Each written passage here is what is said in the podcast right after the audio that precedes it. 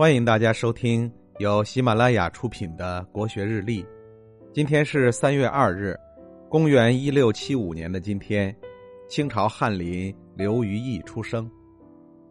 清代雍乾时期，有一位两次署理直隶总督，却在直隶省坚持治水前后近十六年的著名大臣，他便是刘于义。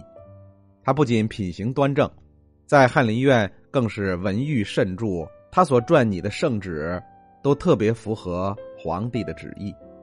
乾隆初年，时任吏部尚书的刘于义以甘肃巡抚身份来到甘肃任职。当时的肃州，也就是今天的酒泉，有一位参政官名叫黄文伟，检事名叫沈清崖。他们重修古酒泉，泉边呢建了一个亭子。根据规制，亭子上需要挂两块匾。有一块竹匾和一块刺匾，沈清崖先在刺匾上写下了“可酌”二字，酌就是酌酒的酌，然后请领导来视察。说起酒泉这个祁连山腹地的璀璨明珠，可以说是闻名遐迩。今天的我们知道，酒泉是卫星发射基地，是神州的摇篮。在古代，酒泉也是一等一的文化名片。这里是我国唯一一个以酒命名的地方。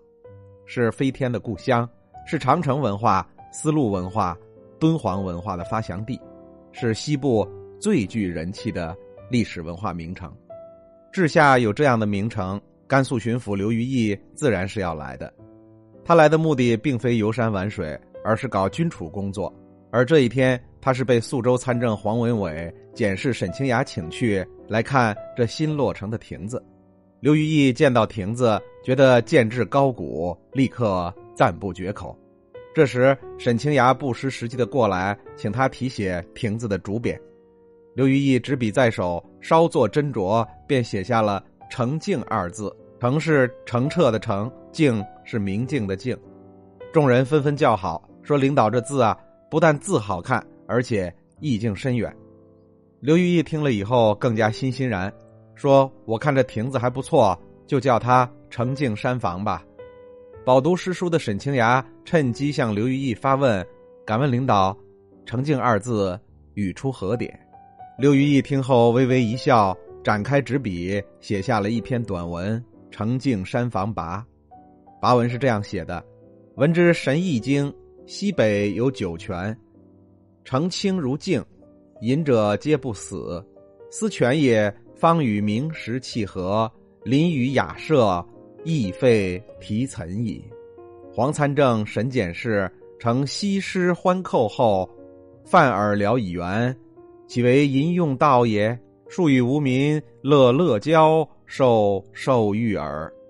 大意是说，这里的泉水养生效果不错，政府修这样一个亭子没费几个钱，也不是专给领导们看的，完全是为了与民同乐。让百姓沐浴朝廷的恩泽。